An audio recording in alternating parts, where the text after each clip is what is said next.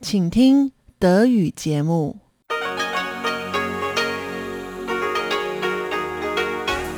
Hier ist Radio Taiwan International. Zum 30-minütigen deutschsprachigen Programm von Radio Taiwan International begrüßt sie Eva Trindl. Folgendes haben wir heute am Samstag, dem 26. Februar 2022 im Programm. Im Kulturpanorama führt Lukas Klepp ein Gespräch mit dem Fotografen Tsai Wenxiang über die Ausstellung Eine sanfte Brise. Die Ausstellung bietet einen Einblick in das Leben von Frauen in Taiwan während der japanischen Kolonialzeit. Danach folgt Reise durch Taiwan. Heute erfahren Sie von Ilka Wild und Raul Kubitschek, was man Silvester und Neujahr rund um Taiwan alles unternehmen kann. Nun zuerst das Kulturpanorama mit Lukas Klepp. Kulturpanorama auf RTI. Im April letzten Jahres wurde in Taipeh das Nationale Fotografie- und Bilderzentrum eröffnet. Ziel des Zentrums ist es, Fotografien einheimischer Künstler zu bewahren, zu erforschen und sie der Öffentlichkeit zugänglich zu machen. Auf einer aktuellen Ausstellung im Nationalen Fotografie- und Bilderzentrum in Taipeh kann man nun eine Reise in die koloniale Vergangenheit Taiwans unternehmen. Auf der Ausstellung Eine sanfte Brise, Ausstrahlung und Inspiration in der Fotografie und Literatur sind vorrangig Fotografien von taiwanischen Frauen aus der japanischen Kolonialzeit bis in die 60er Jahre zu sehen die japanische Kolonialzeit begann im Jahr 1895 und dauerte 50 Jahre an. Während dieser Zeit scheute Japan keine Mühen, die taiwanische Insel zu modernisieren und nicht nur die japanische, sondern auch die europäische Kultur in Taiwan zu verbreiten. Auf der Ausstellung bieten die Werke von taiwanischen Fotografen einzigartige Einblicke in die Veränderungen, die Japan damals in Taiwan bewirkte, sowie Einblicke in den Alltag und die Wahrnehmung von Ästhetik zur damaligen Zeit auf der Ausstellung sind über 300 Werke zu sehen, welche sich nicht nur auf Fotografien beschränken, sondern auch Nassplatten und Magazine umfassen. Durch die Ausstellung können Besucher ein besseres Verständnis vom Leben taiwanischer Frauen von den 30ern bis in die 60er Jahre bekommen. In einem Gespräch unterhielten wir uns mit Tsai Wen-chiang, dem Kuratoren der Ausstellung, darüber, was ihn dazu bewegte, gerade die Kleidung von Taiwanerinnen während der japanischen Kolonialzeit als Thema seiner Ausstellung zu wählen und wie die Fotografien seiner Ausstellung den gesellschaftlichen Wandel in der damaligen Zeit widerspiegeln. Was für Fotografien gibt es denn auf Ihrer Ausstellung Eine sanfte Brise zu sehen? Und wie sind Sie zu diesem Thema gekommen? 我一直也想要做有关于台湾女性的展览，那是但是这个女性的展览，我要展出女性的什么东西？我在一直在思考这 Ich wollte immer schon eine Ausstellung über taiwanische Frauen machen, aber ich war mir nie sicher, was genau mein Thema sein soll. Da habe ich lange drüber nachgedacht. Denn man kann natürlich nicht einfach nur eine Ausstellung über Frauen machen, man muss auch was erzählen. Letztendlich entschied ich mich dann, dass ich in meiner Ausstellung beschreiben möchte, was für eine Rolle Frauen in der Modernisierung Taiwans einnahmen. Also habe ich diesbezüglich Nachforschungen angestellt. Und ich habe gemerkt, dass sich die Veränderung der Rolle der Frau sehr gut in ihrem Aussehen zu jener Zeit widerspiegelt. Damit hatte ich dann mein Thema und habe diese Ausstellung erschaffen. Ich hoffe, dass die Besucher auf meiner Ausstellung erkennen können, was für eine Rolle Frauen im Laufe dieser Geschichte Taiwans einnahmen. 让很多人可以透过这样的影像，可以了解在台湾过去的历史，女人所扮演的角色。 Und zu was für Ergebnissen sind Sie gelangt?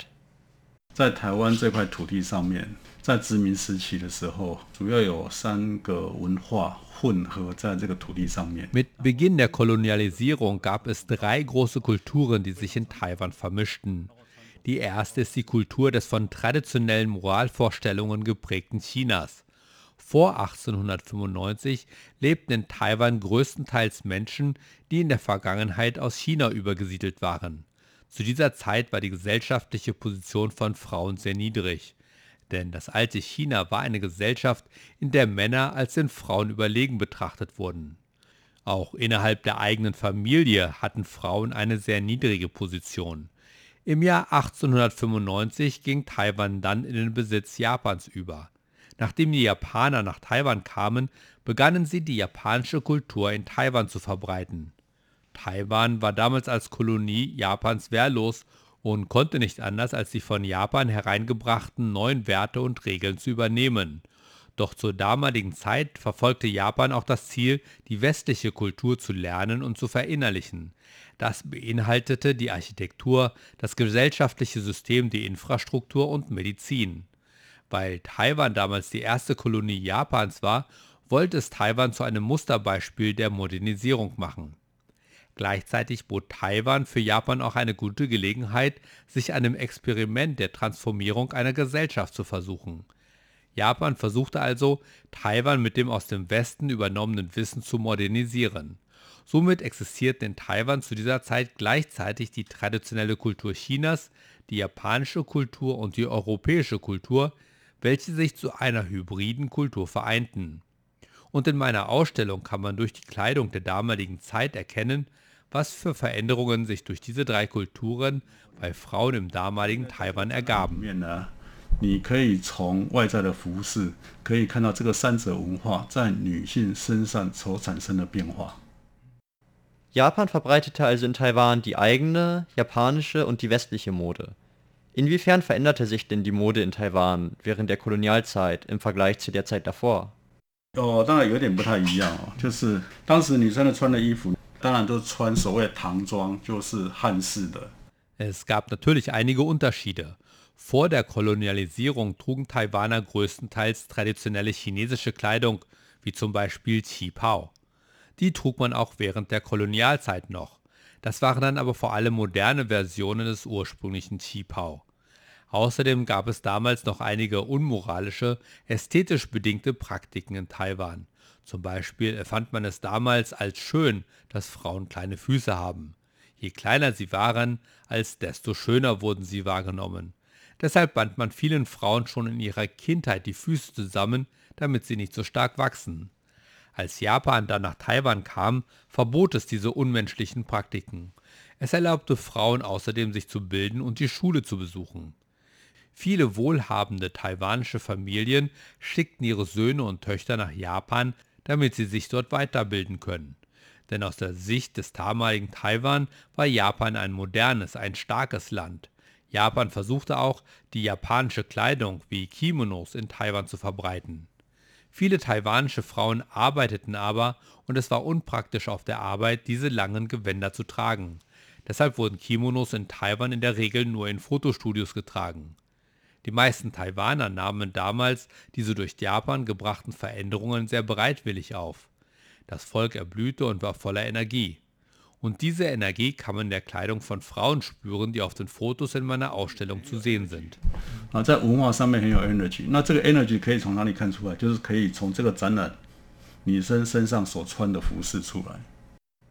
In Taiwan leben ja auch viele Ureinwohner. Hatte die Kleidung dieser Stämme auch einen Einfluss auf die Kleidung damaliger Taiwaner? 原住民就比较没有什么太多的影响，只有少数只有我在做 study 的时候，只有少数。Der Einfluss der Ureinwohner auf die damalige Kleidung war eher gering, weil nur ein kleiner Teil der taiwanischen Bevölkerung Ureinwohner waren.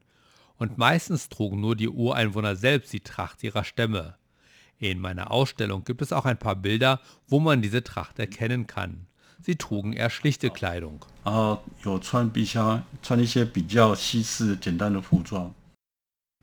Dies war der erste Teil des Gesprächs mit Tsai Wen-Xiang, dem Kuratoren der Ausstellung Eine sanfte Brise. In der nächsten Woche unterhalten wir uns mit Herrn Tsai näher darüber, wie sich das Leben von taiwanischen Frauen in der Nachkriegszeit veränderte und wie man in Taiwan mit der eigenen Vergangenheit als eine Kolonie Japans umgeht. Die Ausstellung Eine sanfte Brise, Ausstrahlung und Inspiration in der Fotografie und Literatur kann bis zum 1. Mai diesen Jahres im Nationalen Fotografie- und Bilderzentrum in Taipei in den Galerien 301 bis 305 besichtigt werden. Die Adresse ist auf unserer Webseite zu finden. Sie hörten einen Beitrag von Lukas Klepp.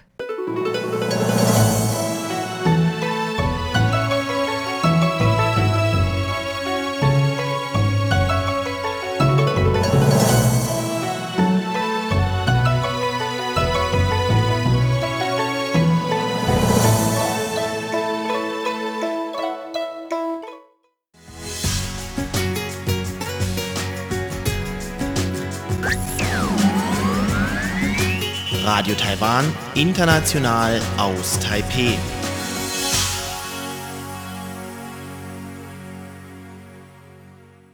Nun geht es weiter mit Reise durch Taiwan.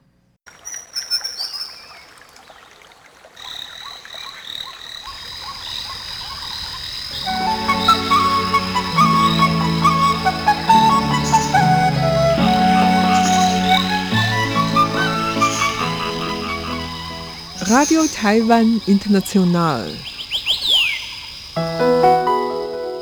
Reise durch Taiwan. Einen wunderschönen guten Tag und herzlich willkommen zu Reise durch Taiwan, Ihrem Reisemagazin auf Radio Taiwan International. Ich bin Ilka Wild und ich habe heute wieder meinen, ich wollte schon sagen, Lieblingsstammgast hier bei mir und zwar ist das Raoul. Hallo. Hallo, einen wunderschönen guten Nachmittag. Ich lade mir den Raoul immer sehr gern ein, weil Raoul mit seiner Familie sehr gerne hier verreist und auch schon sehr lange hier auf Taiwan lebt. Und damit kriegen wir immer wunderbare erste Handinformationen, was man hier auf Taiwan so unternehmen kann, wenn man ja raus aus Taipei will, denn du lebst ja mit deiner Familie in Taipei, ne? Genau, in Taipei seit 2007 und mit Familie sozusagen seit 2013. Genau, und äh, das ist ja immer eine besondere Herausforderung mit seinen Kindern auch hier oder überhaupt, wenn man mit Kindern unterwegs ist, ist es ja immer noch eine andere Geschichte, als sich ein Doppelzimmer zu buchen und irgendwo hinzufahren. Das ist egal wo, ob das auf Taiwan ist oder woanders, viel leichter. Oder würdest du auch sagen? Ja, man muss halt eben ein bisschen größer planen und man sucht sich am liebsten Bed and Breakfast oder Hotels aus, die sich vielleicht auch auf Kinder eingestellt haben mit Spielzeug im Zimmer oder einem größeren Garten oder halt eben auch passendem Essen für die Kleinen. Ja. Genau, genau. Und auch das geht hier auf Taiwan. Man muss halt nur ein bisschen schauen.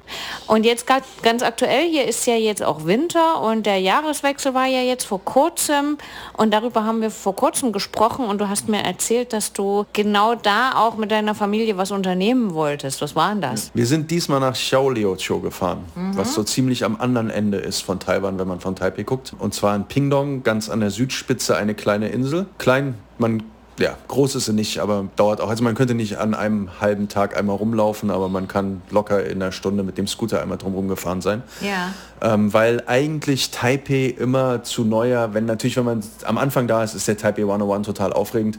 Klar. Aber ansonsten knallt hier keiner. Es ist halt eben unser Neuer interessiert in Taiwan eigentlich so ziemlich niemanden und dann ist so ein bisschen Musikshow und ein bisschen Feuerwerk am Taipei 101 oder an den Shopping Malls, aber es ist nicht so, dass überall das Feuerwerk angeht wie in Deutschland. Das Erstaunliche ist aber, wenn man in den Süden geht, dann findet man durchaus einiges an Feuerwerken. Das Schöne war in Xiaoliuqiu, dass zumindest dann viel geknallt wurde um Mitternacht und danach. Ja, ja.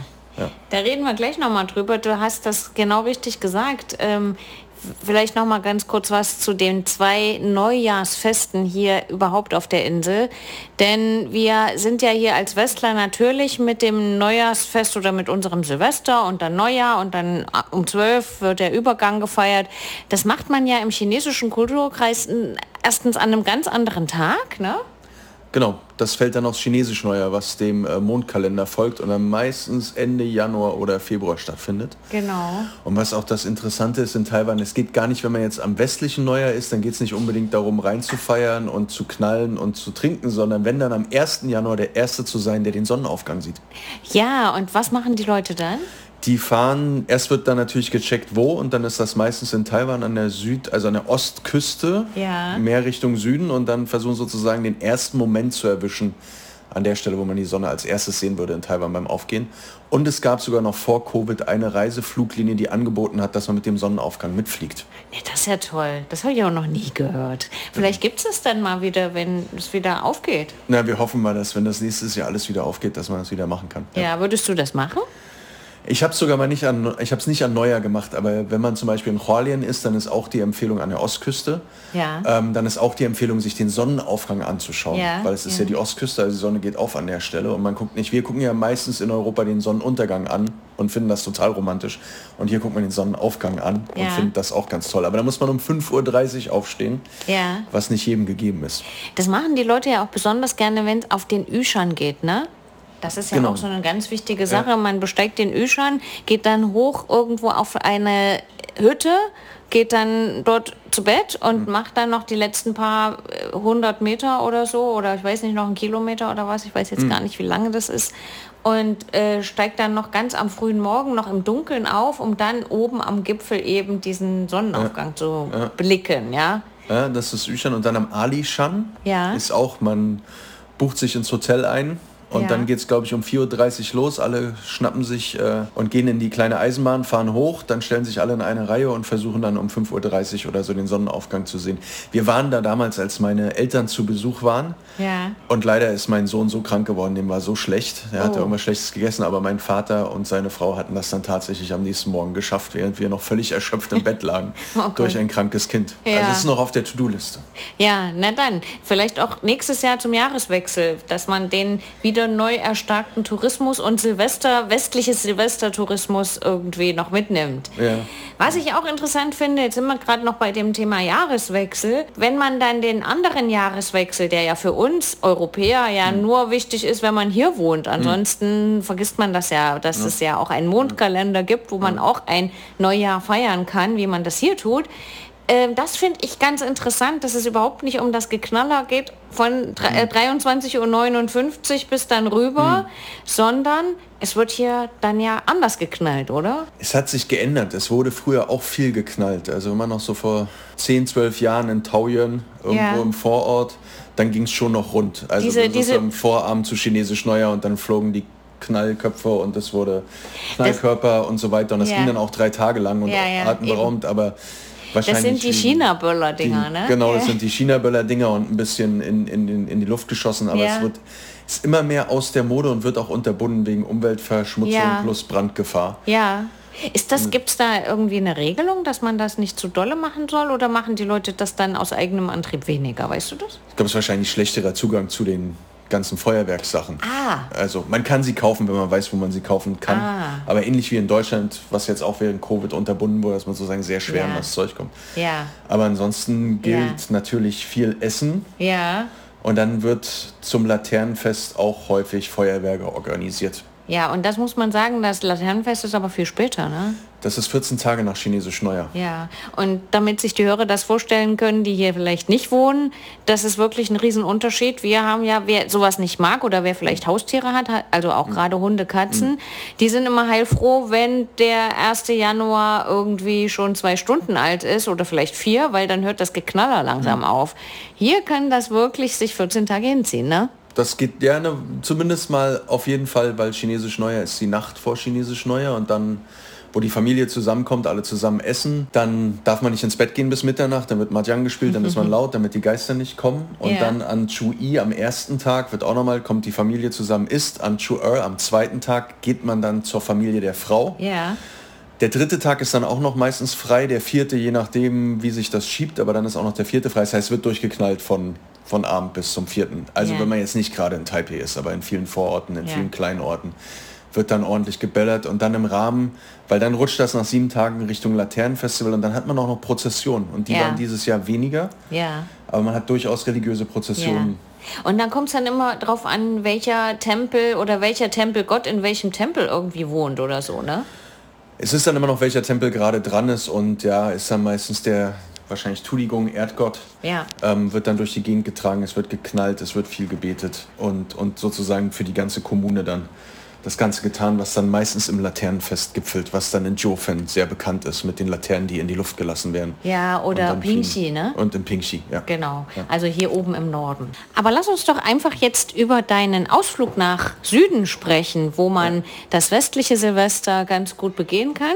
Und das hast du getan auf Xiaoliuqiu, ne? Genau. Aber um die Erwartung etwas zu dämpfen, es ist immer noch nicht Berlin Silvester oder Frankfurt Silvester, aber es ist zumindest, gehen, gehen sozusagen viele private Feuerwerke hoch. Und ja, naja, dieses Jahr war ja nichts in, in, Berlin oder in ja, Frankfurt. Ja, genau. Also, ne? also im, Gegensatz zu dem war da wahrscheinlich sogar mehr los. Ja. Richtig. Wir haben ja vor einer ganzen Weile schon, aber so lange ist es nun wieder auch nicht her, etwas zu Xiaoliuqiu gemacht. Und zwar äh, Xiaoliuqiu im Sommer, Herbst. Und da geht es ja mehr um das Thema Schildkröten angucken und Schnorcheln, Tauchen, Beach, also Sachen, wenn es noch richtig warm ist, richtig sommerlich. Selbst im Oktober ist es ja dort noch richtig sommerlich. Wie war es denn jetzt? Es war immer noch schön. Das ist das Glück. Also Dezember, Januar, Februar sind in Taiwan meistens nicht so der Knaller, besonders nicht im Norden. Genau. Und traditionell auch zu chinesisch Neujahr nicht. Ja. Ähm, aber im Süden kann man durchaus Glück hatten. Und wir hatten auch Glück. Wir waren da vom 28. Dezember bis zum 2. Januar ungefähr. Ja. Und es war wunderschönes Wetter. Und am Anfang Xiaoliuqiu liegt leider schräg gegenüber von, einem, äh, von einer Chemieanlage und das ist nicht gerade sehr bekannt da unten für gute Sicht, aber am Ja. zweiten Tag wurde dann auch die Sicht ein bisschen besser. Ja. Ähm, und wunderbar, man sah dann auch am, bei der Abfahrt die Küste und die Berge hinter Pinglong sozusagen. Ja, Ähm, und man kann wirklich sich sogar noch einen Sonnenbrand holen im Dezember, wenn man Glück hat. Ach was, echt? Hm. Das hätte ich nicht gedacht. Weil im Süden, also wir waren auch schon mal über den Jahreswechsel im Süden in Kending. Hm.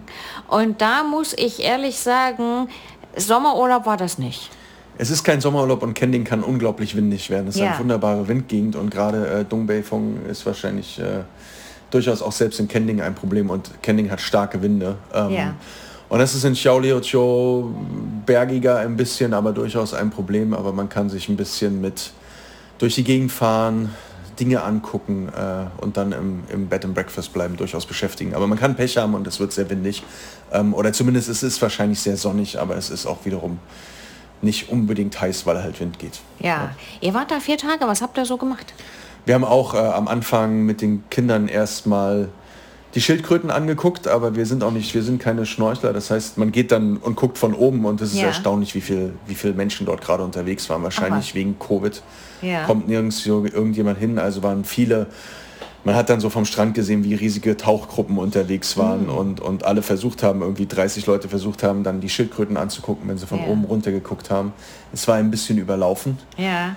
Ähm, Habt dann- ihr Schildkröten gesehen? wir haben sogar Schildkröten gesehen. Man kann die auch sehen, Ja. Mhm. ohne zu schnorcheln, an den richtigen, von oben, sozusagen und je nach Ebbe und Flut. Und es wird Mhm. auch, es ist sozusagen ein bisschen ähm, von den Reiseführern, sie werden dann schon gucken, um welche Uhrzeit das am besten ist und, und dementsprechend das gemacht. Mhm, Ja, ja. Und sonst, was habt ihr sonst gemacht? Was kann man so auf Xiaoliuqiu mit so recht kleinen Kindern so noch unternehmen? Man kann, also dann haben wir Schildkröten angeguckt, dann kann man sich an den Fischhäfen ein bisschen die Strände, Strände begehen. Da haben wir auch dann sozusagen im Watt, sind wir sp- spazieren gewesen an den alten Korallenriffen und Ja. dann wird auch gezeigt, aber auf Chinesisch sozusagen, welche, welche Flora und Fauna da unterwegs ist. Und die Kinder, Kinder können das ein bisschen anfassen, was gerade für meinen Sohn, der jetzt neun Jahre alt ist, relativ Ja. interessant ist, weil er dann sozusagen so ein bisschen pioniermäßig unterwegs war. Ja. Ähm, und ansonsten sind wir auch, haben wir dann Scooter geliehen, sind mit den Scootern Mhm. gefahren. Man könnte auch Fahrräder sich leihen. Ja. Und dann immer sozusagen an dieser kleinen Insel an der Küste lang und dann gibt es Orte, an denen man den Sonnenuntergang sehen kann.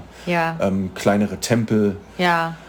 Dann gibt es ein bisschen Essstraßen, wo man sich was besorgen kann. Ja. Und ansonsten im Bed and Breakfast abhängen mit einem kleinen Swimmingpool. Ja, ja. Ähm, ihr wart, an welcher Ecke wart ihr von Xiaoliuqiu? Direkt dort, wo der Hafen ist, wo die Fähren Ja. reinkommen. Okay, also das ja. ist so die Hauptgegend und dann verteilt Ja. sich aber trotzdem viel mit. Es ist hauptsächlich, es gibt eigentlich, es wird gerade ein Hotel gebaut, das scheint aber ein bisschen umstritten zu sein. Der Rest sind dann schon eher mehr gut organisierte Bed and Breakfast. Ja, ja, ganz genau. Und die sind nicht so groß, das sind vielleicht, was weiß ich, vielleicht 10, maximal 20 Zimmer und ähm, meistens Familienbetriebe. Ne? Das ist das, was ich so gesehen habe.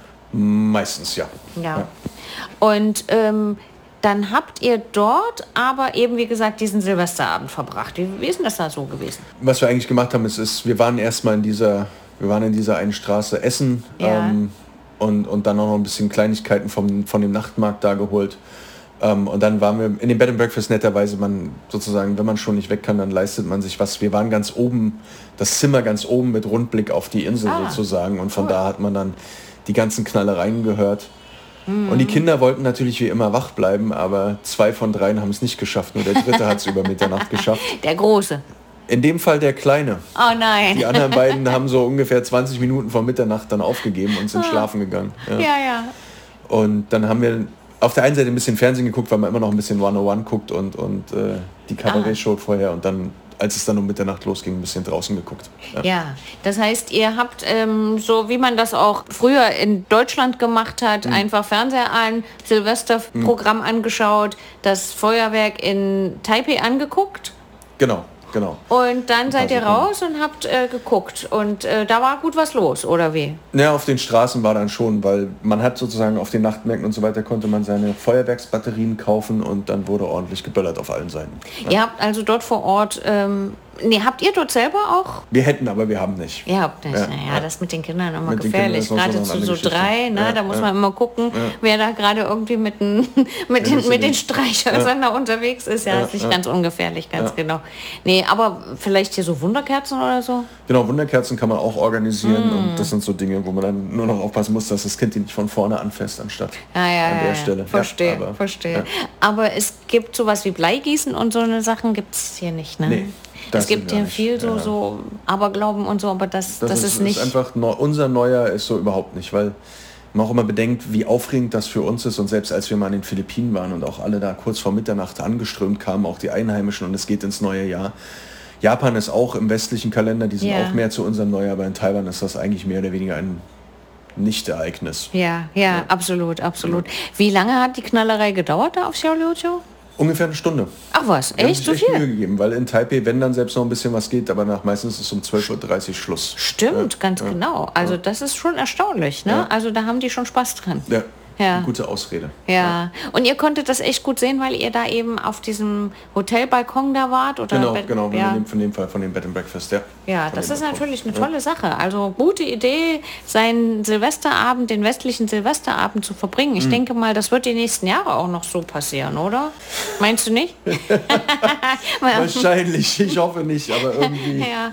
ja, wir werden sehen, wann's, wann hier die Grenzen wieder aufgehen, nicht so schnell. ja, aber wenn die Leute das ja auch mal angeguckt haben hier Mhm. und sich auch äh, davon überzeugt haben, dass man auch im Inland ganz gut Urlaub machen kann, vielleicht bleibt das ja, ne? Wir können nur hoffen. Ja, ja. Ich glaube auch, äh, dass Taiwan Office für, für Tourismus Mhm. ist genau äh, da sehr frohe Hoffnung, dass das vielleicht passiert. Aber Mhm. ich denke auch, dass viele jetzt alles schon gesehen haben. Ja, wahrscheinlich, ja, ja. Das geht, das geht ein, allen so, dass Ja. die dann wirklich sagen, naja gut, jetzt können wir doch mal wieder außerhalb. Ja, ja. Naja, wir Ja, werden sehen, wie so die weiteren Entwicklungen sind. Es gibt ja auch da ein bisschen jetzt ähm, Hoffnung, dass das vielleicht doch nicht ganz so lange, so streng, so ähm, geschlossen bleibt, wie es jetzt vielleicht in, in China der Fall sein wird, wie wir ja alle denken, dass dort ja eigentlich nichts öffnet. Ne? Ja, man muss wirklich bedenken, die Tourismuszahlen sind kollabiert. Ja, ja, ja. Von 11,9 Millionen vor Covid auf, das ist jetzt nur noch eine oder sowas, oder 100, ich Ach, glaub da- 100 140.000 Echt? oder so, das ist völliger Wahnsinn. Ja, also deswegen, äh, wenn Sie wieder können, kommen Sie nach Taiwan. Wir versuchen hier mit unseren Reiseprogrammen Ihnen noch weiterhin ein bisschen Lust zu machen, auch wenn es natürlich immer blöd ist. Ja, natürlich sagen wir immer, wie schön das hier ist und was wir hier machen können. Aber wenn man nicht reinkommt, ist das alles ein bisschen schwierig. Ne? Post-Covid. Ja, ja. Wir hoffen trotzdem das Beste. Und man sieht also auch im Winter, wenn hier über den Jahreswechsel schon das Wetter nicht ganz so top ist, kann man auch im Süden was Gutes machen. Und ja. Xiaoliuqiu ist eine gute Adresse für Silvester. Ja. Schön, dass wir das heute so auch mal besprechen konnten. Ich weiß nicht, ob ich das nächstes Jahr mache, wenn ich die Möglichkeit habe, rauszukommen, aber ich denke schon, dass es der eine oder andere tun kann oder vielleicht auch mal Familie besucht hier und dann auch wirklich diese Möglichkeit sich nimmt. Raoul, ich danke dir sehr herzlich für diesen Einblick im Süden. Ich hoffe, das Wetter wird hier im Norden auch bald mal wieder besser. Wir sehen die Sonne, du hast sie ja dort gesehen. Ja, keine Ursache. Wir sind hier auf dem Weg nach 11 Grad in Taipei. Ja, genau, genau. Also auf, wir, auf in den Süden. Ja, auf in den Süden. In diesem Sinne, vielen, vielen Dank, Raoul. Keine Ursache und vielen Dank für das Interview. Und wir hören uns bei der nächsten Sendung von Reise durch Taiwan. Tschüss, Ihre Ilka Wild. Sie hörten das deutschsprachige Programm von Radio Taiwan International am Samstag, dem 26. Februar 2022. Unsere E-Mail-Adresse ist deutsch.rti.org.tv. Im Internet finden Sie uns unter www.rti.org.tv, dann auf Deutsch. Dort finden Sie auch Nachrichten, weitere Beiträge und die Links zu unserer Facebook-Seite und zu unserem YouTube-Kanal. Über Kurzwelle senden wir täglich von 19 bis 19.30 Uhr UTC auf der Frequenz 5900 Kilohertz. Das, liebe Hörerinnen und Hörer, was für heute in deutscher Sprache von Radio Taiwan International. Wir bedanken uns bei Ihnen ganz herzlich fürs Zuhören. Am Mikrofon war Eva Trindl.